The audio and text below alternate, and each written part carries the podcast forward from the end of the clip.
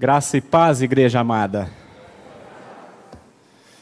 Convido os irmãos a abrir a palavra de Deus na segunda carta de Paulo aos Coríntios, capítulo 1, versículo 8. Irmãos, não queremos que vocês desconheçam as tribulações que sofremos na província da Ásia, as quais foram muito além da nossa capacidade de suportar a ponto de perdermos a esperança da própria vida. Na minha versão diz assim, amados: Não queremos, irmãos, que ignoreis a natureza da tribulação que nos sobreveio na Ásia, porquanto foi acima das nossas forças, a ponto de desesperarmos até da própria vida. Sabe quem falou isso aqui? O apóstolo Paulo, o maior dos apóstolos, e não obstante ser o maior de todos os apóstolos, passou por tanta tribulação, amados, e não tribulação simples, não. Tribulação que foi acima das forças, a ponto dele desesperar da própria vida.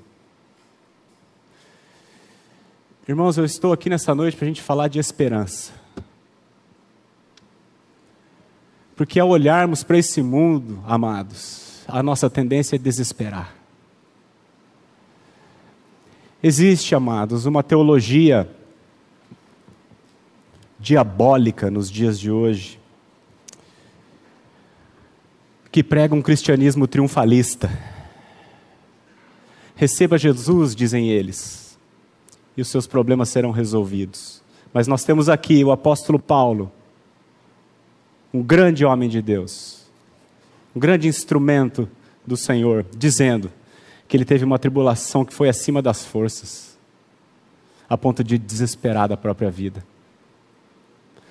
Como diz o pastor Maurício, meus irmãos, não existe cristianismo Disney World. Não existe cristianismo de conto de fadas. Isso é uma teologia do falso ensino que Jesus previu que iria acontecer. E muitos estão dando ouvidos, como que sentindo coceira nos ouvidos, estão dando ouvidos a esse tipo de engano. E quem crê nessa teologia equivocada irá sucumbir no tempo do fim. Porque essa teologia não é bíblica.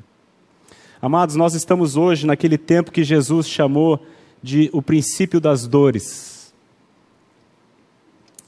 Seria um tempo que, segundo ele, haveria muito engano Além disso, haveria guerras, rumores de guerras, nação se levantando contra nação, reino contra reino. Ele disse também que nesse tempo haveria fome, terremotos e epidemias. Ele falou, amados, que nesse tempo haveria muita tribulação à igreja por conta de perseguição. Cristãos seriam mortos, como de fato vencendo. Nunca na história tantos cristãos morreram por causa da sua fé. Nós aqui no Brasil desconhecemos isso, porque não chega. Haveria traição, irmão entregando irmão, pai entregando filho. E Jesus disse, disse: Sereis odiados de todos por causa do meu nome. Ele disse também que nesse tempo haveria muitos falsos profetas. É só você olhar para o lado. E ele disse que se, por se multiplicar a iniquidade, o amor se esfriaria de quase todos. Não é isso que está acontecendo? E ele chama esse tempo de princípio das dores, fazendo uma, uma analogia com as dores de parto. E como são as dores de parto? A mulher está grávida, à medida que a, a barriga vai crescendo, as dores começam a vir. E à medida que vai chegando a hora da criança nascer, as dores elas ficam mais fortes e o intervalo entre uma contração e outra é mais curto. E as dores de parto nunca diminuem. As dores de parto só cessam depois que o neném nasce. Então não caia na besteira de ouvir uma teologia errada que vai te propor tranquilidade no mundo.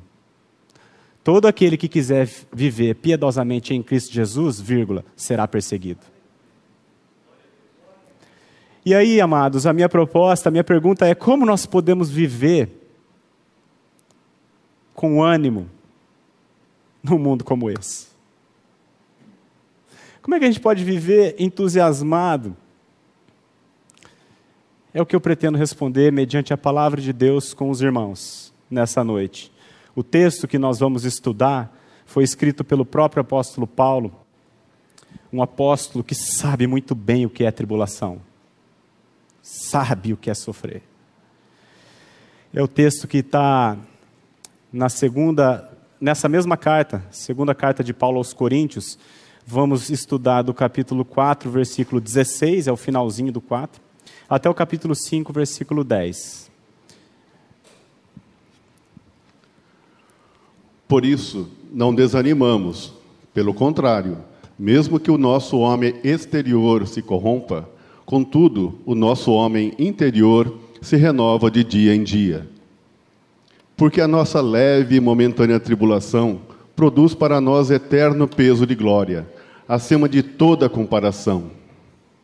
Não atentando nós nas coisas que se veem, mas nas que se não veem, porque, porque as que se veem são temporais, e as que se não veem são eternas. Porque importa que todos nós compareçamos. Não, é um. Um ao dez. Sabemos que, se a nossa casa terrestre, desde o tabernáculo, se desfizer, temos da parte de Deus um edifício, casa não feita por mãos, eterna, nos céus. E por isso, neste tabernáculo gememos, aspirando por sermos revestidos da nossa habitação celestial.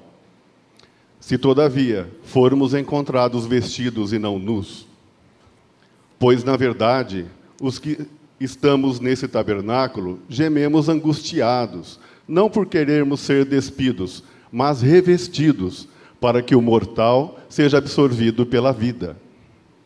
Ora, foi o próprio Deus quem nos preparou para isto, outorgando-nos o penhor do Espírito. Temos, portanto, sempre bom ânimo, sabendo que, enquanto no corpo, estamos ausentes do Senhor visto que andamos por fé e não pelo que vemos. Entretanto, estamos em plena confiança, preferindo deixar o corpo e habitar com o Senhor. É por isso que também nos esforçamos, quer presentes, quer ausentes, para lhe sermos agradáveis. Porque importa que todos nós, compareçamos perante o tribunal de Cristo, para que cada um receba segundo o bem ou o mal que tiver feito por meio do corpo. Vamos orar, meus irmãos. Ó Senhor, vivemos no tempo que o Senhor Jesus chamou de princípio das dores. E nós temos visto, Senhor, as dores se intensificando. De modo que, ao olharmos para as circunstâncias, Senhor, nós constantemente nos desanimamos e perdemos a alegria de viver e vivemos atemorizados e apavorados. Por isso, Senhor, reunidos nessa noite como tua igreja, nós te pedimos que tu nos auxilies a elevarmos os nossos olhos para o alto, onde está a nossa esperança. Ajuda-nos, Senhor, a olhar lá para frente, aonde está a nossa esperança, para que, reavivada essa esperança em nossos corações, nós tenhamos ânimo e consigamos, consigamos percorrer a carreira que nos está proposta, Senhor. Nós te pedimos, Senhor, com um único propósito, a glória do teu nome. Em nome de Jesus que nós oramos. Amém. Amados, como eu acabei de pedir ao Pai, o meu propósito nessa noite, nesse encontro nosso, nessa reunião nossa, é que nós possamos elevar os nossos olhos para o alto. Nós possamos tirar os nossos olhos dessas circunstâncias aqui e colocar lá na frente, onde de fato está a nossa esperança. Para que a nossa esperança, a esperança do cristão, seja reavivada em cada um de nós aqui. E mediante essa, esse reavivamento da esperança, nós vivamos aqui de maneira digna, alegre, contente, de acordo com o crente. Amém, meus irmãos? Vamos então meditar nesse texto, verso a verso. Parece longo, mas não é, a gente vai conseguir fazer. Versículo 16. Por isso, não desanimamos. Pelo contrário, mesmo que o nosso homem exterior se corrompa, contudo, o nosso homem interior se renova de dia em dia. Por isso não desanimamos. Por isso o quê? Por causa daquilo que ele tinha acabado de falar dois versos antes. Vou pedir para o André colocar o versículo 14. Ele disse assim: Sabendo, sabendo que, que aquele... aquele que ressuscitou o Senhor Jesus também nos ressuscitará com Jesus e nos apresentará convosco. Aquele que ressuscitou Jesus, o Senhor Jesus, também nos ressuscitará com Jesus. Por isso, não desanimamos. Amados, qual é a esperança do cristão? A ressurreição dos mortos. Isso tem que estar claro para nós. Porque o que os falsos mestres estão ensinando por aí é que a nossa esperança é o aqui e o agora. Jesus está aqui, dizem eles, para resolver a sua vida. Jesus está aqui como um servo teu para melhorar as circunstâncias da tua vida e com isso te fazer feliz. Essa teologia não é bíblica. A teologia bíblica é aquela que Jesus ensinou: no mundo tereis aflições, mas tem de bom ânimo, eu venci o mundo. Aqueles que se deixam enganar por teologia errada, como eu já disse anteriormente, irão sucumbir. A esperança do cristão está no porvir, está no futuro, na ressurreição dos mortos e nos novos céus e na nova terra. E ele diz assim: por isso não nos animamos, pelo contrário. Mesmo que o nosso homem exterior se corrompa, contudo, o nosso homem interior se renova de dia em dia. O que é o homem exterior? O homem exterior é, é essa carcaça aqui. É o nosso corpo, que está sujeito à lei da entropia. A lei da entropia é uma lei da natureza que diz que tudo só piora, nunca melhora. Você pode comprar um carro, botar na garagem, cobrir ele, nunca usar e ligar até o ar-condicionado. Daqui 100 anos ele não tem mais nada. Acabou. Por causa da lei da entropia. E assim também é com o nosso corpo. Ele chama aqui o nosso homem exterior, que se corrompe. Nós estamos sujeitos a envelhecimento, doença, acidente, angústia. Porque aqui o homem exterior não é só o corpo físico, mas também a alma, meus amados. Ansiedade, depressão, tristeza, preocupação, indignação. Todas essas coisas são o nosso homem exterior que se corrompe. Mas mesmo que o nosso homem exterior se corrompa, contudo, o nosso homem interior se renova de dia em dia.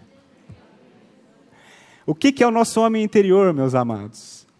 É o espírito da nova criatura. Aqui, o homem interior é uma exclusividade daqueles que nasceram de novo. Quem nasceu de novo, quem nasceu do alto, recebeu uma vida que é eterna, que nunca mais vai acabar.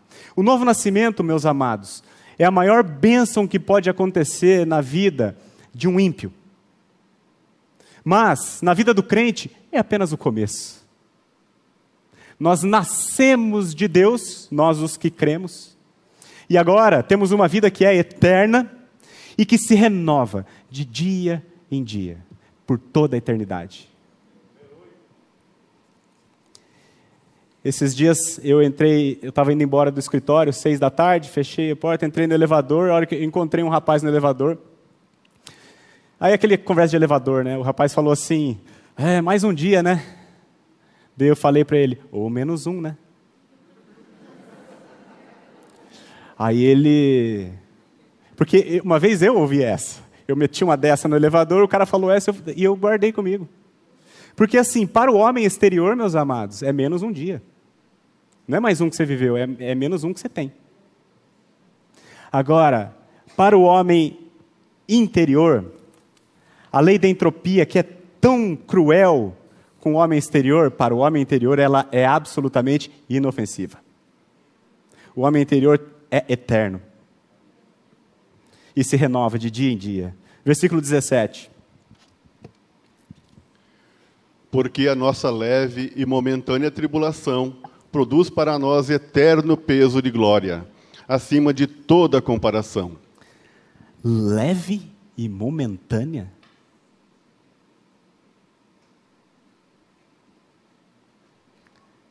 Nós acabamos de ler no início da noite que ele disse que na mesma carta, irmãos, não, não quero que vocês ignorem a, a, a natureza da tribulação que sobreveio sobre nós, porquanto foi acima das nossas forças, a ponto de nós desesperarmos da própria vida. Leve e momentânea. Paulo, amados, quem conhece a vida dele, quem leu o livro de Atos, Sabe o tanto que esse homem sofreu no corpo? Trabalhou como um cavalo. Foi preso muitas vezes. Açoitado publicamente muitas vezes. Apanhou de vara, amados. Sofreu um apedrejamento a ponto das pessoas terem dado ele como morto e jogaram o corpo dele. Ele passou frio nudez, ficou nu, porque arrancaram a roupa dele. Por ser cristão, não por pecar. E ele teve fome. Passou fome. Isso são os sofrimentos no corpo, mas ele também sofreu na alma, meus amados. Muito, porque a alma também machuca. Ele foi injustiçado, caluniado, perseguido perseguido não só por inimigos, mas também pelos patrícios, povo dele. E ele foi perseguido por falsos irmãos. É como se o irmão que estiver aí do teu lado, que sentou a vida inteira do teu lado aí, começar a te perseguir. É isso que ele sofreu. Tudo isso, amados. Tribulação a ponto de desesperar da própria vida, mas aqui ele está dizendo que ela é leve e momentânea. Sabe por quê? Porque quando comparado com a glória é acima de toda comparação, meus amados. Sabe por que, que porque ela é leve? Porque a Bíblia diz que nem olhos viram, nem ouvidos ouviram, nem jamais penetrou em coração humano o que Deus tem preparado para aqueles que o amam. Então, o que você sofre aqui é leve. E sabe por que, que é momentâneo, meus amados? Você pensa assim, é, é, esse, esse exemplo o pastor Hernandes Dias Lopes usou e eu gostei. Ele diz assim: você tem um século e você tira 10 anos. Quanto você tem? Quanto sobra? Oh, precisa de calculadora aí, galera? Você tem um século e você tira 10 anos. Sobra quanto? 90 anos. Ok. E agora eu tenho então, fazer uma conta mais difícil. Eu tenho a eternidade e eu tiro 300 anos. Sobra quanto? A eternidade momentâneo. Ainda que a sua tribulação dure a sua vida inteira, ela é momentânea. Ela não é nada. Nada. Nada. Comparado com a eternidade, na glória que você terá. Nada. É leve e momentâneo, meus amados. Eu, o, o, o filme do apóstolo Paulo, apóstolo de Cristo, estava falando com o Jefão semana passada, eu assisti, ele também tinha assistido. Hoje, inclusive, é um dos poucos filmes bons que tem no Netflix, né? E vai, hoje é o último dia para assistir, vai sair do ar. Mas tem uma cena em que ele está conversando com um centurião romano, o centurião romano fala assim para ele: pô, você segue esse Deus aí, mas você está todo lascado aí, você está preso, os crentes estão morrendo, estão sendo jogados na arena, que Deus é esse? Vale a pena isso? Aí Paulo diz assim para o cara: ele falou assim, você já, já foi velejar, já foi pescar no mar? Ele falou: já, já fui. Aí eu até anotei, eu transcrevi para ler para vocês. Ele disse assim para o rapaz: Isso aqui não está na Bíblia, tá, meus amados? Isso aqui é um filme, mas é uma boa ilustração, tá? Ele diz assim: Imagine-se olhando para o vasto mar diante de você.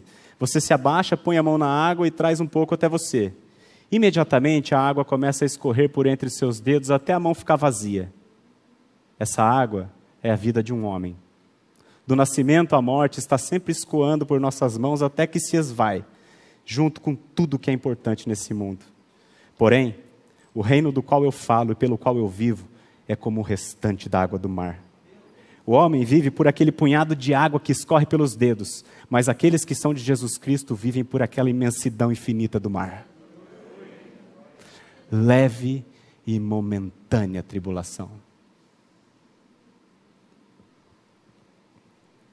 Ele diz lá em Romanos, nós não vamos lá, mas ele diz em Romanos 8,18: Porque para mim tenho por certo, por certo, que os sofrimentos do tempo presente não podem ser comparados com a glória do porvir. Versículo 18. Não atentando nós nas coisas que se veem, mas nas que se não veem. Porque as que se veem são temporais, e as que se não veem são eternas. Aqui está o segredo do Paulo, meus amados. Não atentando nós nas coisas que se veem, mas nas que se não veem. Porque as que se veem são temporais e as que se não veem são eternas. Aqui, nesse versículo, nós vemos o método de Paulo, o segredo dele para viver entusiasmado em meio a isso aqui, e vemos no mesmo versículo o nosso erro. Porque nós fazemos exatamente o oposto. Nós atentamos somente para as coisas que estão aqui.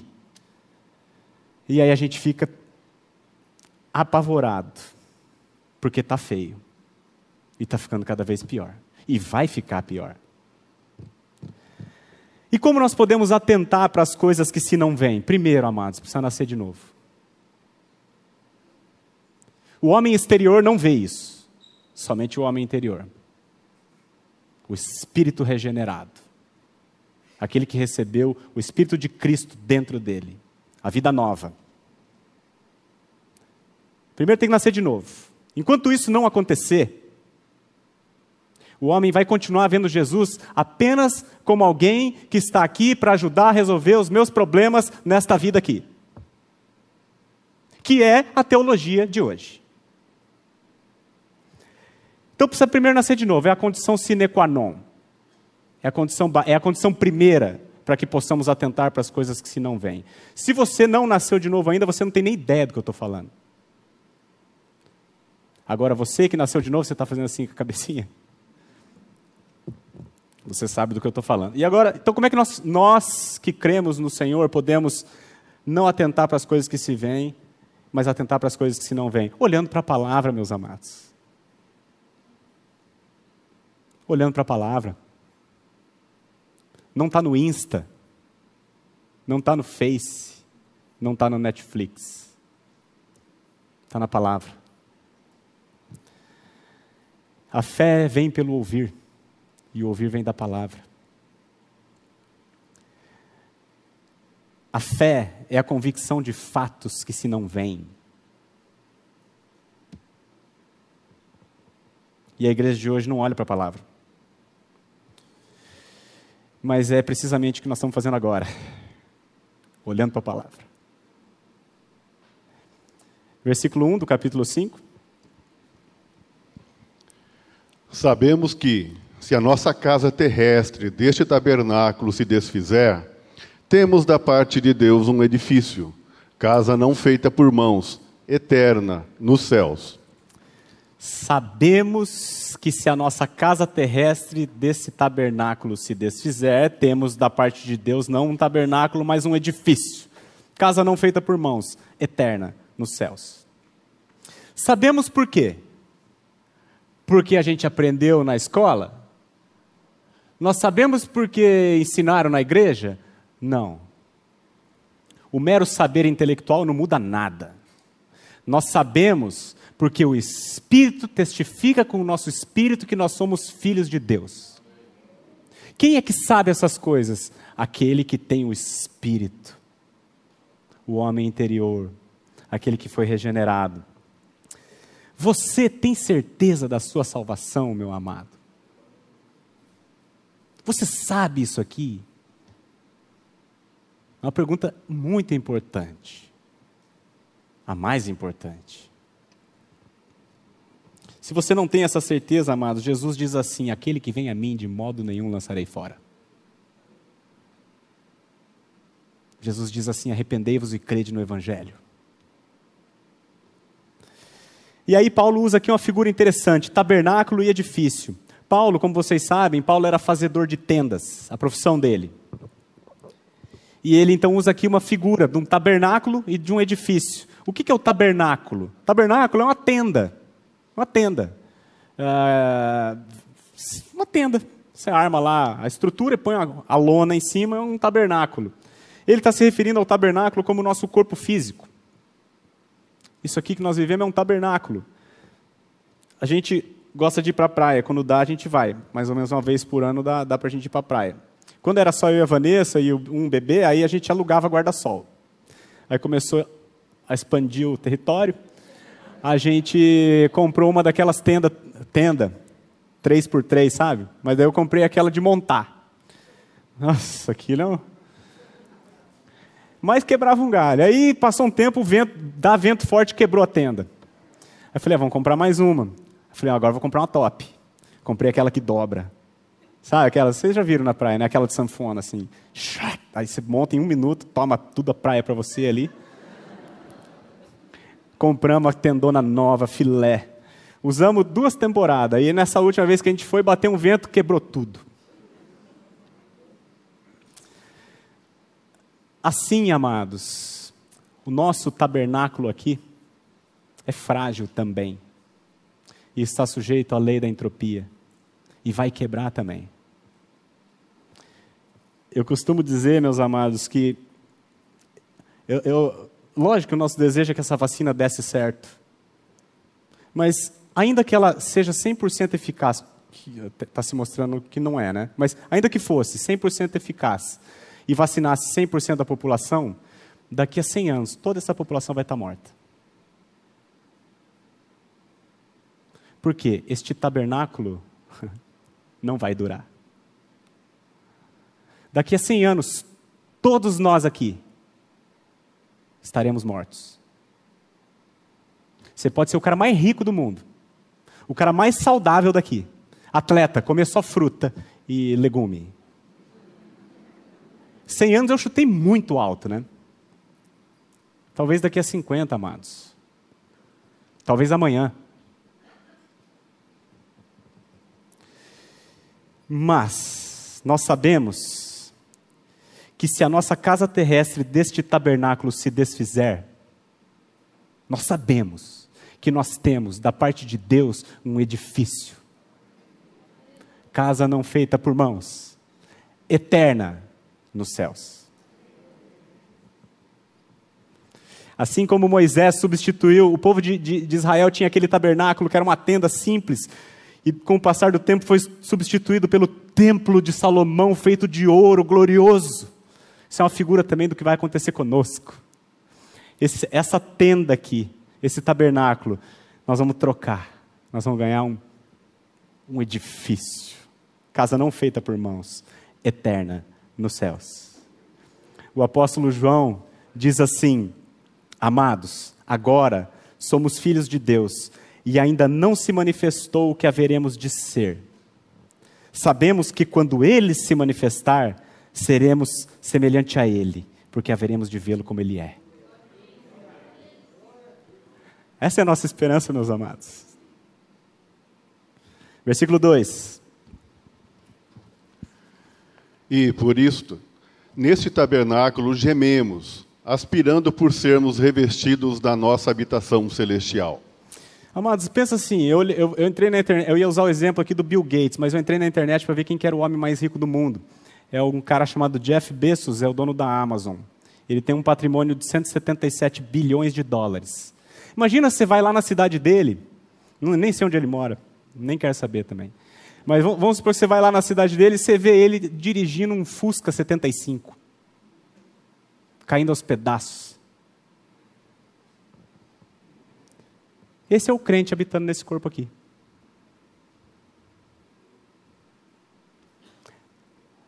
um tesouro em vasos de barro. Um novo homem, criado no seu espírito, segundo Jesus Cristo, habitando num corpo caído como esse aqui. Isso não é conveniente, meus amados. Por isso, nesse tabernáculo gememos, aspirando por sermos revestidos da nossa habitação celestial. E eu fico pensando assim: esse tabernáculo aqui, apesar de tudo, ele tem muita glória, não é? Ele, olha o nascimento, como é que é, a formação de um feto, olha os sentidos, olha o olho, o que é a visão, o olfato, o paladar, quanta coisa esse corpo nos proporciona, não é, meus amados? Se isso aqui a Bíblia está chamando de tabernáculo, imagina como será o edifício, não é? Então nós gememos, amados, não apenas também no, no aspecto físico, mas também no moral. Porque diferente do ímpio, a nova criatura detesta pecar. E o corpo de glória, esse edifício que nós vamos receber, nós nunca mais vamos pecar. Agora há pouco eu estava aqui, eu perdi a paciência com meu filho. Dei uma bronca nele, assim, desnecessária. Fiquei tão mal depois, tive que sentar ali e pedir perdão para ele. Eu não gosto de pecar, meus amados. Desventurado homem que sou, quem me livrará do corpo dessa morte? Paulo fala. A gente geme, esse tabernáculo aqui, nós gememos aspirando por sermos revestidos. E uma observação, meus amados. Paulo não era suicida. Ele não estava dizendo aqui que ele. Não é, é um estímulo a. Porque ele diz assim: aspirando por sermos revestidos. E se a gente olhar no versículo 3, do seguinte, ele diz assim: se todavia formos encontrados vestidos e não nus. Ele estava dizendo aqui que ele aspirava à volta do Senhor. Porque quando o Senhor retornasse, quando o Senhor retornar, nós seremos revestidos desse novo corpo. É isso que ele estava querendo dizer. Eu, eu, eu ensino para os meus filhos a história da igreja. Eu falo como é que, por exemplo, os apóstolos morreram. Eu falo para eles: Paulo foi decapitado, Pedro foi crucificado, Tiago foi morto a fio da espada. Eu explico isso para ele, porque é a verdade. E eu digo para ele, filho, muitos outros homens continuam morrendo porque amam Jesus, né, e vai ter um tempo que vai ser muito difícil. Aí eles dizem assim: Ah, papai, eu quero que Jesus volte. Eu não quero morrer, não. É isso que Paulo está dizendo. Eu aspiro ser revestido. E ele aspirava, Paulo aspirava a volta do Senhor.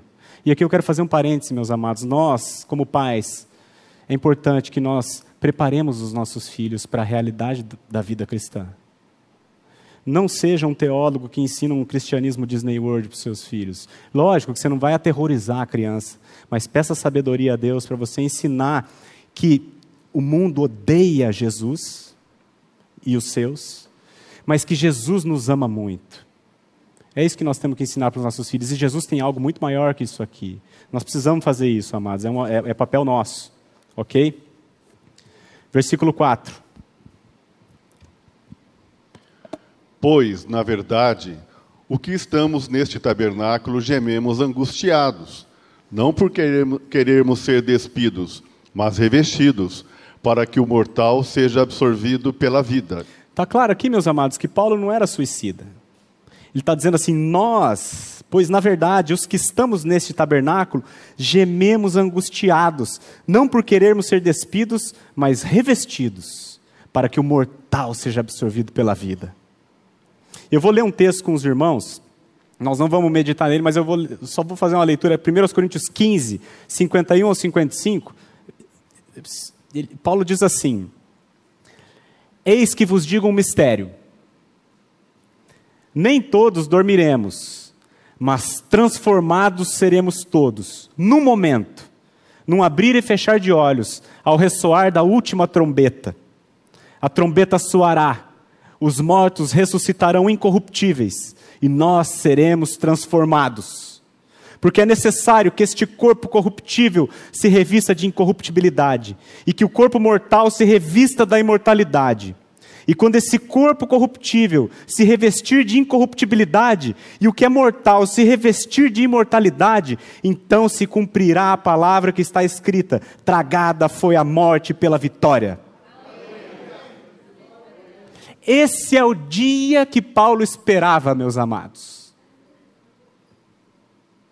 Ele achava que viria no tempo dele, mas eu acho que vai vir no nosso. Esse é o dia que eu espero, meus amados. Esse é o dia que a igreja espera.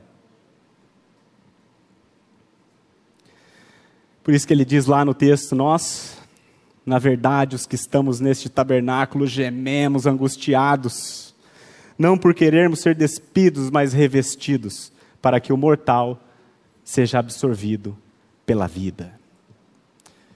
Voltando então no nosso texto, versículo 5.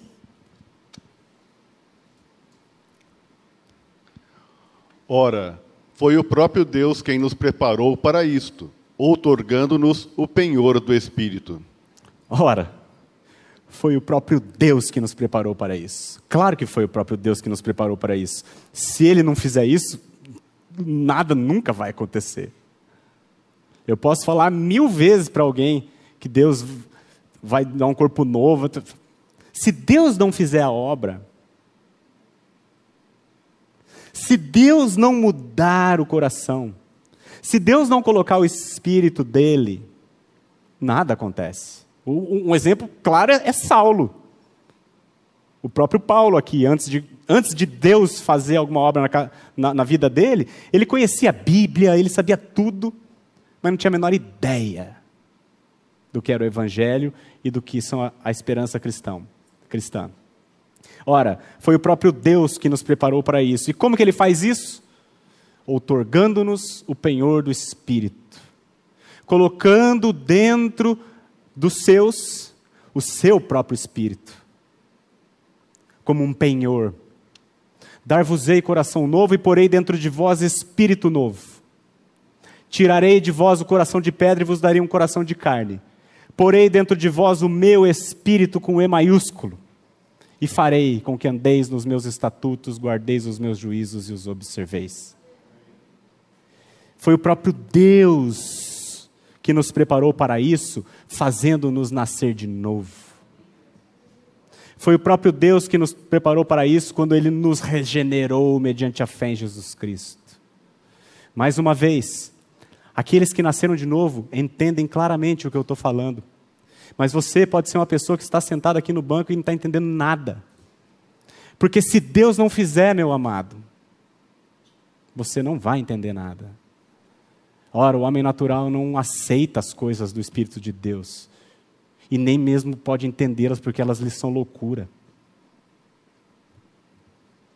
Mas a palavra de Deus é viva e eficaz. E por meio da palavra de Deus, ele converte os seus. É isso que nós estamos falando aqui, pregando a palavra de Deus. E ele nos outorgou o penhor do Espírito. Ele nos deu o Espírito como um sinal de negócio. Sabe quando você vai fazer um negócio? Estou olhando para o Tiago ali, dono de imobiliária. Quando você faz um negócio, fechou, tá, tá, toca aqui, então deposita aqui, assina o contrato e faz um depósito. É isso que o Senhor fez conosco quando nos salvou. Ele nos comprou pelo sangue de Jesus Cristo naquela cruz nos prometeu uma salvação completa, mas essa salvação ainda não está completada.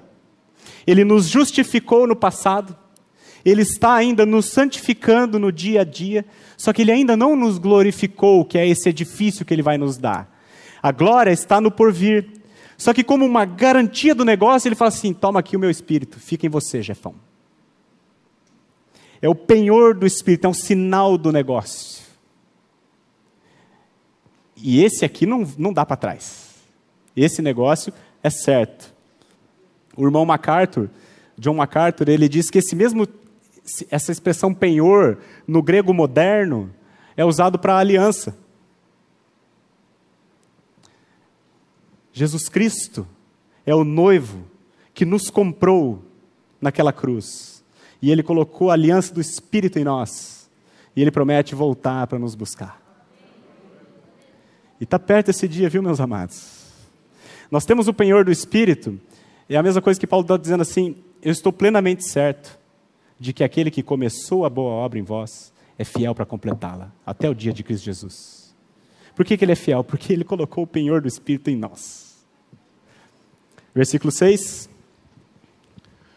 Temos, portanto, sempre bom ânimo, sabendo que, enquanto no corpo, estamos ausentes do Senhor.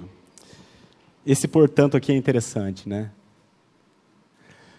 Porque foi Deus que nos preparou para isso, temos, portanto, sempre bom ânimo. Porque é uma obra dele, não nossa. Nós temos, portanto, sempre bom ânimo.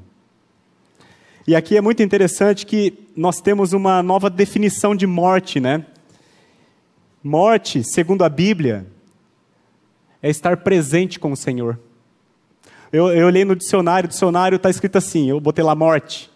Aparece assim, óbito ou falecimento. Cessação completa da vida, da existência. Para o mundo é. Para nós, a morte, meus amados, é estar com o Senhor. Versículo 7.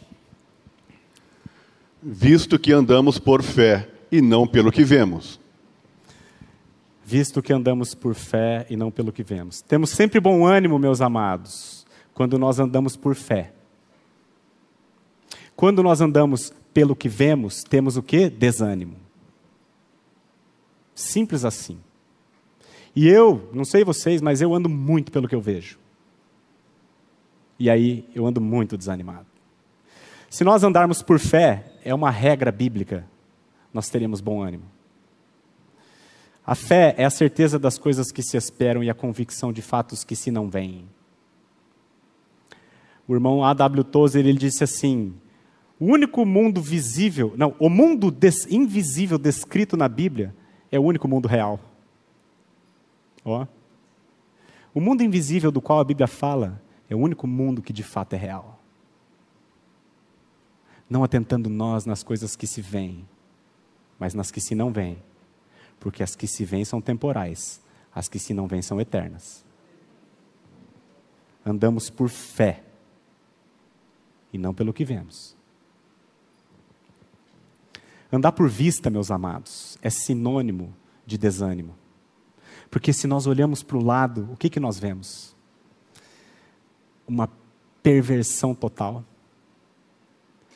Estava lá em casa essa semana com o Bruno, o Bruno me mostrou eu não quis acreditar. O cara é um homem, mas um dia ele falou: Ah, eu acho que eu sou mulher. Eu, e eu quero jogar na liga profissional, na equipe feminina. Aí tem as atletas desse tamanho e o cara desse tamanho. A hora que eu olhei aquilo, eu falei: Não é possível, cara. E é, Liga Nacional. Não é possível. Se nós andarmos por aquilo que a gente olha, meus irmãos, a gente vai sucumbir. Porque eu vou ficando louco. Eu vou ficando. Eu falei assim: não é possível que nós chegamos nesse ponto. Se a gente andar por aquilo que a gente vê, a gente vai sofrer, amados. Nós vimos um ano, esse ano aí uma, uma empresa de sanduíche botando criança falando de transgênero e tudo beleza. Aí um pastor falando que homem é homem, mulher é mulher, o cara foi chamado para prestar depoimento na condição de investigado.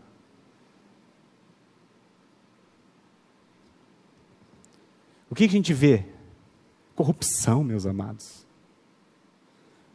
Nós vemos um ex-presidiário podendo ser candidato a presidente da República. O que a gente vê quando a gente olha para o lado? A gente vê aquele que, aquela corte que deveria ser responsável por estabelecer a justiça no país, os mais injustos do Brasil. O que a gente vê, meus amados? Corruptos, governando e liderando uma CPI. A gente vê muito engano, meus amados. Se nós andarmos por aquilo que vemos, nós vamos sucumbir. Nós vemos hoje, olhando para o lado, uma doença tratável não sendo tratada. Nós vemos hoje, meus amados, uma doença sendo tratada pelos poderes políticos e econômicos e não pela medicina. Nós vemos que é proibido tomar um remédio que está há 70 anos no mercado, super seguro, Mas morrer pra, ir para casa e morrer lá tomando de pirona, isso pode.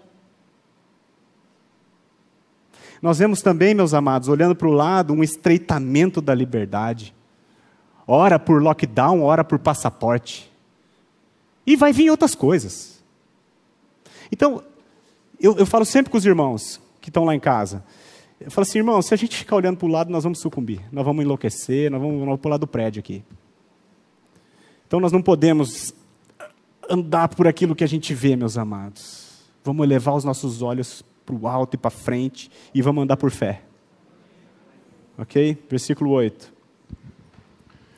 Entretanto, estamos em plena confiança, preferindo deixar o corpo e habitar com o Senhor.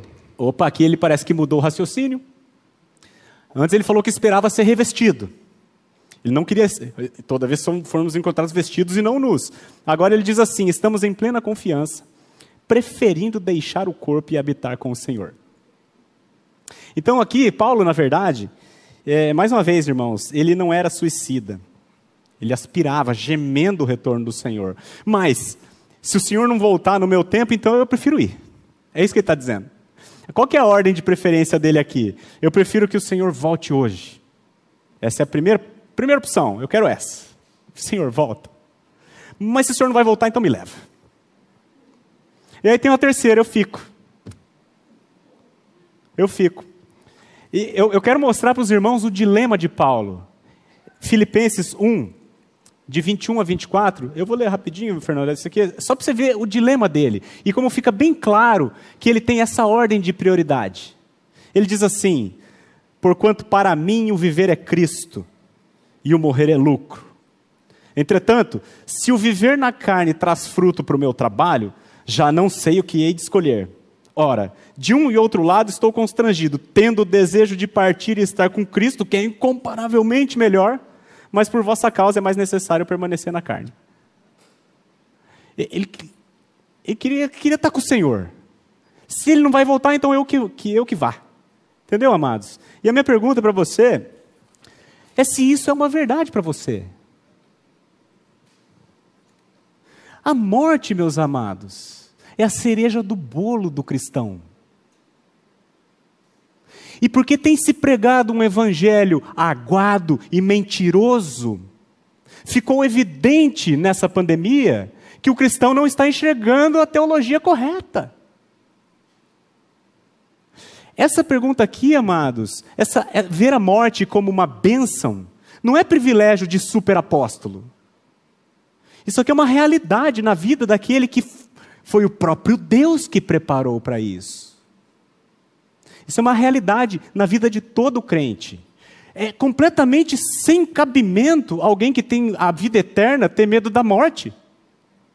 Veja, é uma contradição de termos. Racionalmente a conta não fecha. Então você precisa responder essa pergunta, meus amados, porque nós estamos no tempo dos falsos mestres. E o falso mestre, ele não vem necessariamente aqui nesse púlpito, porque a gente cuida disso. Mas ele entra na casa de todo mundo pelo YouTube. E a turma está ouvindo muita besteira aí. E segundo Jesus, meus amados, Jesus disse que é um tempo de muitos falsos mestres, e Jesus diz, presta atenção no que ele diz: quando vier o filho do homem, achará porventura fé na terra? Ele está dizendo que no tempo do fim tem muito falso mestre, a igreja está bombando. Mas quando ele voltar, ele quase não vai achar crente. Por isso que essa pergunta é importante que você responda no seu coração. Quem é Jesus para você? É alguém que está aqui para resolver o seu casamento? É alguém que está aqui para te ajudar com o teu emprego? É alguém que está aqui para melhorar a circunstância da tua vida e com isso te fazer feliz? Ou é aquele que veio morrer na cruz por causa do seu pecado? Pecado este que acabou com este mundo. Quem é Jesus para você? Essa pergunta você precisa responder, amado. Não para impressionar o irmão do lado, mas porque disso depende a vida eterna. E acabando, indo para o final, versículo 9 e 10. É por isso que também nos esforçamos, quer presentes, quer ausentes, para lhe sermos agradáveis. Porque importa que todos nós compareçamos perante o tribunal de Cristo, para que cada um receba segundo o bem ou o mal que tiver feito por meio do corpo. Quando você vê esse versículo 10 aqui, o que, que vem no seu coração? Importa que todos nós, eu e você, todos aqui, sem exceção, compareçamos individualmente diante do tribunal de Cristo. Um tribunal justo, não como o STF. Para que cada um receba segundo o bem ou o mal que tiver feito por meio do corpo. É importante, amados, a gente não confundir esse tribunal aqui com o grande trono branco. Tá? Aqui no grande tribunal, vou falar primeiro do grande trono branco. O grande trono branco, nós não vamos nele hoje, mas depois você pode olhar na sua casa, está em Apocalipse 20, versículo 11 em diante. É um trono onde os mortos, os mortos, não os vivos, os mortos, não os que têm a vida eterna, os que não têm os mortos, grandes e pequenos, poderoso, fraco, todos. Eles vão comparecer e serão postos em pé diante do trono. E os livros serão abertos. E os mortos serão julgados segundo as suas obras. Não conforme o STF, mas conforme o justo juiz. Esse é o trono branco. Eu não estarei nele, pela graça de Deus. Agora tem o tribunal de Cristo, meus amados. Esse aqui não é para julgamento, mas é para galardão. Porque eu e você, nós merecíamos estar diante do trono branco. Mas Deus amou o mundo de tal maneira que deu seu Filho unigênito, para que todo aquele que nele crê não pereça, não pereça, mas tenha vida eterna. Nós merecíamos a ira e a condenação eternas, mas certamente Jesus tomou sobre si as nossas enfermidades e as nossas dores ele levou sobre si. Nós o reputávamos por aflito, ferido de Deus e oprimido, mas ele foi traspassado pelas nossas transgressões e moído pelas nossas iniquidades. O castigo que nos traz a paz estava sobre ele. E pelas suas pisaduras, pelo seu sofrimento, por causa daquilo que ele fez, nós fomos sarados. Agora, pois, nenhuma condenação há para os que estão em Cristo Jesus. Meu amado, se você ainda não se arrependeu de quem você é,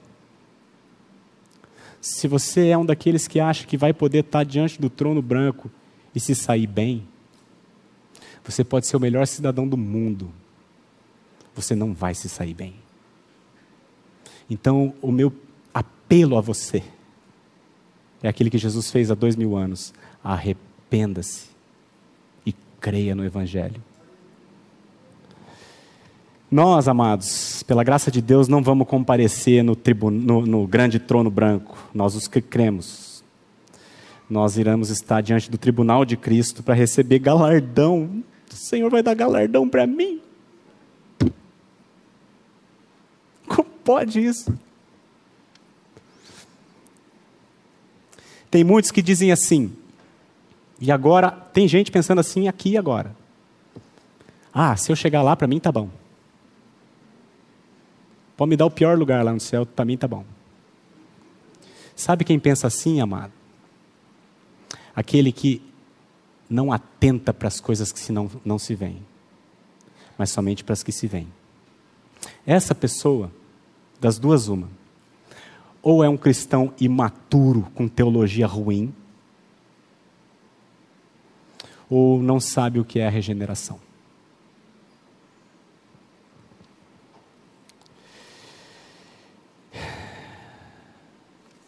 Se você é um cristão imaturo, que tem teologia ruim, amado, vai para a palavra, vai conhecer o Senhor, porque se, se você não crescer, você vai sucumbir no tempo do fim com o seu cristianismo Disney World. Agora, se você é do outro grupo, que ainda não teve uma experiência genuína de novo nascimento, meus amados, aí é pior. Só que você pode buscar o Senhor enquanto há tempo. Jesus diz assim: eu, aquele que vem a mim, de modo nenhum lançarei fora. Então eu quero fechar aqui tudo que nós conversamos nessa noite. Primeiro, peguei essa frase do pastor Maurício e vou usar ela para mim agora. Não existe cristianismo Disney World. Se o que você está ouvindo por aí, nos YouTube da vida, estão pregando esse tipo de cristianismo, para agora e vai para a palavra. Conferir se é isso que a Bíblia diz. No mundo teremos aflições, principalmente, principalmente, se somos cristãos. Dois, essas aflições, amados, que nós temos, serão cada vez mais intensas. Não se iluda com a expectativa de um mundo melhor. Se você nutrir essa expectativa, você vai se frustrar. E você não vai aguentar.